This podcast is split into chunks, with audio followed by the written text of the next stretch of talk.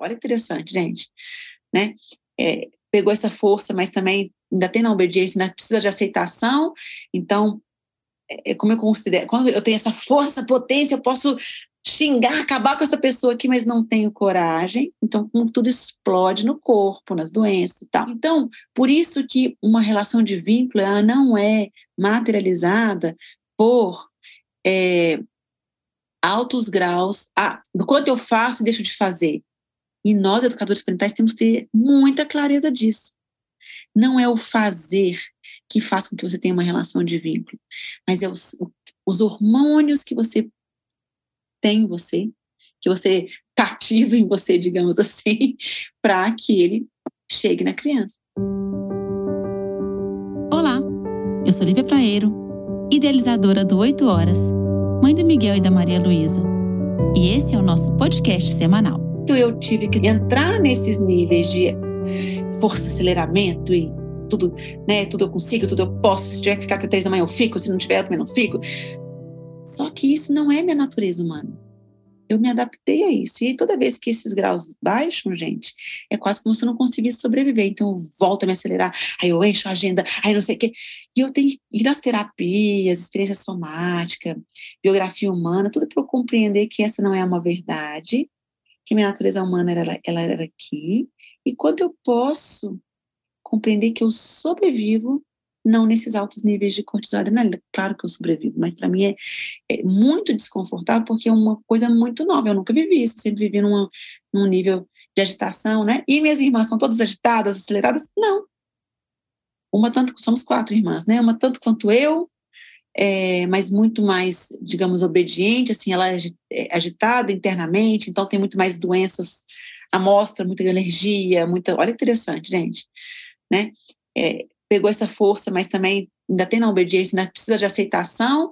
Então, é como eu considero, quando eu tenho essa força, potência, eu posso xingar, acabar com essa pessoa aqui, mas não tenho coragem. Então, tudo explode no corpo, nas doenças e tal. A outra ficou completamente apática, tipo assim, não dou conta, é muito. Então, sempre teve dificuldade para estudar, sempre teve. Sabe, olha só, gente. Aí venho eu, tipo, sai da frente, que atrás tem gente, não vejo ninguém, porque se eu chegar, se enxergar alguém, eu tenho que parar. Então, e aí outra, cada uma recebeu essas altas, altos graus de cortisol adrenalina de uma forma. Ah, é a forma certa. Ah, essa forma é linda. Essa é... Todas em sofrimento. Não tem um aqui que está falando, ah, esse aqui, maravilhoso, esse aqui. Vocês entenderam? Então, assim, como é que nós, pais, colocamos a criança nessa sintonia, nesse nível aqui. Então, por isso que uma relação de vínculo ela não é materializada por é, altos graus ah, do quanto eu faço e deixo de fazer. E nós, educadores parentais, temos que ter muita clareza disso.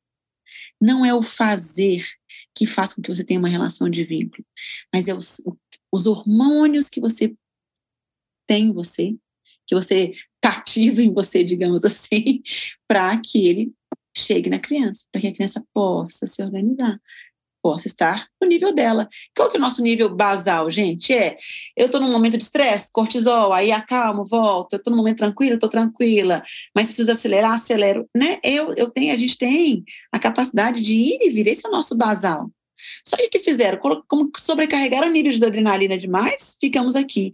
Pais depressivos e tal, sobrecarrega o nível aqui e eu fico muito apática, desorganizada, desconectada. Entenderam, gente? Assim, e nenhum aqui é o normal.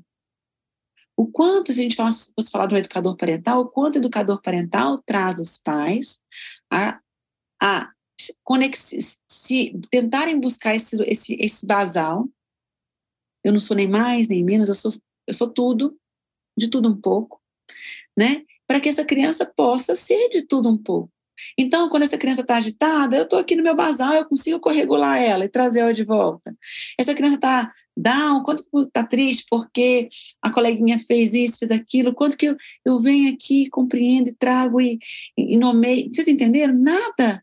E quando eu estou sobrecarregado, quando vem meu parceiro, vem, me corregula. E, é assim, gente, uma dança é uma dança. Por isso que a gente fala de não existe maternar sozinho. Faz sentido. Se eu preciso de dança, de alguém sempre corregulando né, uns aos outros aqui, se a gente vive em manada e precisa dessa corregulação, esse maternar solo não existe.